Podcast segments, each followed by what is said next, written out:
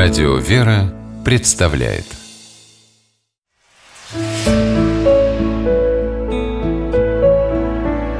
Пересказки. Птичка и мышка По мотивам эвенкийской народной сказки. Жили в одном лесу птичка с мышкой. Обе маленькие, серенькие, вот и подружились Говорит однажды мышка птичке Давай, подружка, мы с тобой будем вместе еду на зиму заготавливать. Сначала съедим твои запасы, они ведь на поверхности земли лежат А потом мои. Под землей припасы ведь дольше хранятся Птичка обрадовалась и согласилась.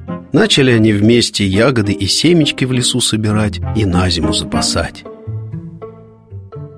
Пришла зима, и птичкины припасы быстро съели «Теперь, мышка, будем питаться твоими ягодами», — сказала птичка подружке.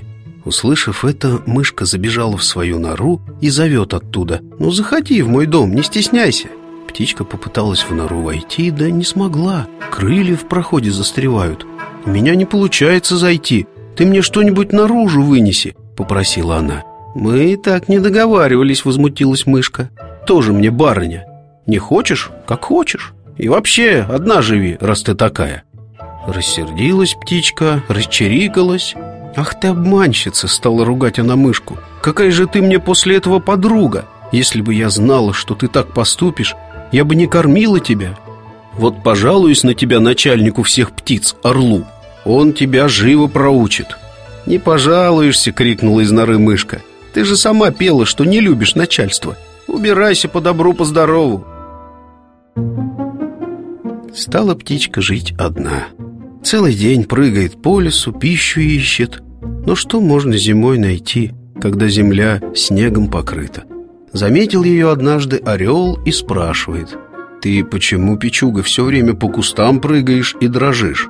«Еду еще», — ответила птичка. «Хоть бы одну ягодку сухую». «Почему же ты ничего себе на зиму не запасла?» Рассказала птичка орлу, как ее мышка обманула. «Не печалься, я сам с ней поговорю и заставлю с тобой поделиться», — сказал орел. «Ее не достать, она ведь под землей прячется».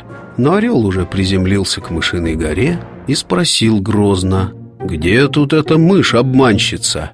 Как ты посмела птичку обидеть?»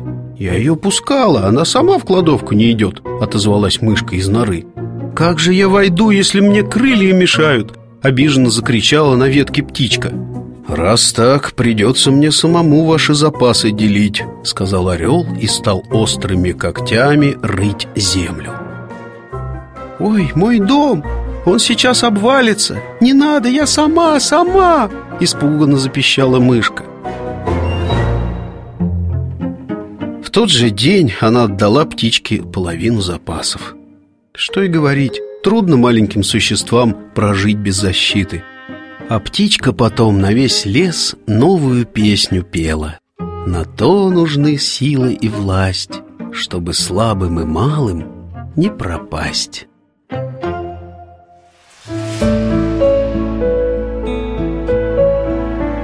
Пересказки